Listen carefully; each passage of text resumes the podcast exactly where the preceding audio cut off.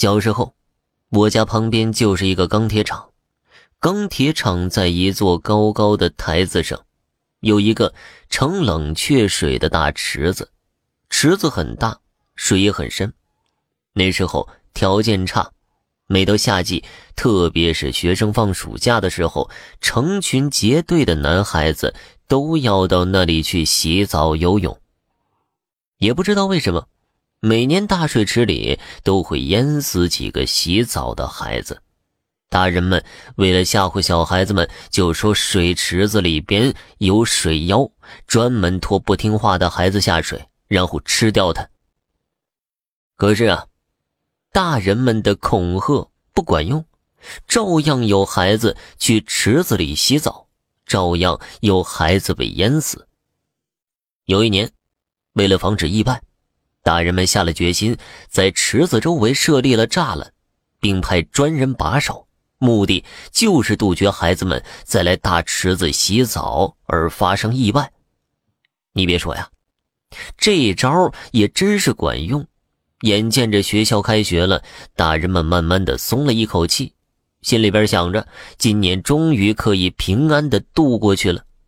往年至少有两个孩子把命丢在大池子里，看来今年这样的事情不会再发生了。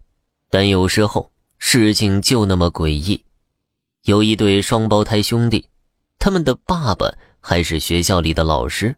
当时学校都已经开学了，池子边也很难再见到孩子们的身影，所以看守池子的大人就放松了警惕，跑到别的地方喝茶去了。也不知道为什么，那天一向品学兼优、非常听话的一对双胞胎。逃学来到水池子下边，他们俩很聪明，很快就找到栅栏中的漏洞了，不费吹灰之力就钻过了栅栏，站到了水池边。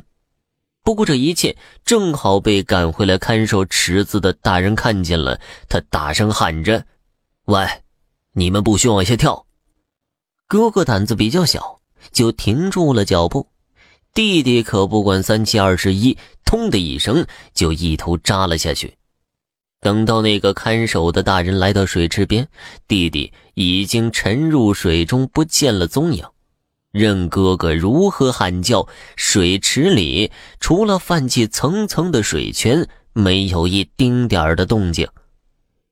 正当看守的大人准备喊人救助的时候，没想到救弟弟心切的哥哥也跳下了水池，结果可想而知。一对招人喜爱的双胞胎就这样死在了水池里。等人们闻讯赶来，从水池里捞出来的只是两个肚子胀得像皮球似的孩子尸体。可怜他们的父亲一夜之间满头白发，眼窝深陷，痛失爱子，让这位受尊敬的老师从此一蹶不振。